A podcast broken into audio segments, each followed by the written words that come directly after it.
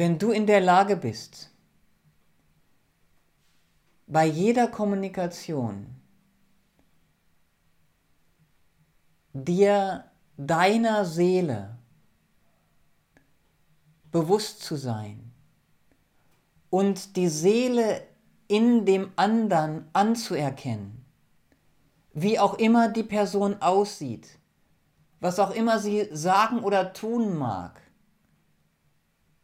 wenn du in deiner Kommunikation ihre Seele anerkennst, innerlich eine Verbindung damit suchst, dann ist das nach meiner Erfahrung der wichtigste Schritt zu einer wohlwollenden Kommunikation.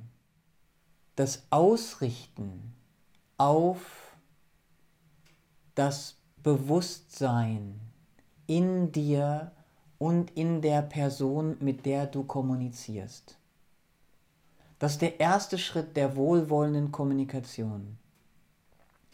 Das Ausrichten auf das Bewusstsein, das heißt auf die tiefste Wahrheit in dir und in der Person, mit der du kommunizierst. Das Ausrichten auf die Seele. Hm? Das heißt das Anerkennen von, von dem Wesenskern, liebe Schwester, lieber Bruder, das, was, was bleibt. Der Körper kommt und geht. Er erscheint heute so, morgen so, übermorgen so, vor einem Jahr so. Die Gedanken kommen und gehen. Das, was die Person sagt, mit der du kommunizierst, sagt sie jetzt vor einem Tag hätte sie vielleicht was ganz anderes gesagt und in einer Stunde kann es sein, dass die Person sagt, oh, hätte ich das bloß nicht gesagt. Das sind alles relative Sachen, die kommen und gehen. Aber die Seele, der Wesenskern von der Person, mit der du Verbindung hast, mit der du kommunizierst, die bleibt.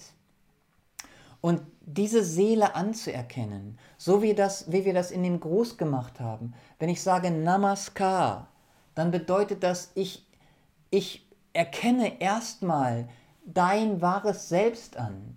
Wer auch immer vor mir sitzt, ob es nun ein Bettler ist oder eine Königin oder eine Präsidentin oder was auch immer, das ist alles zweitrangig.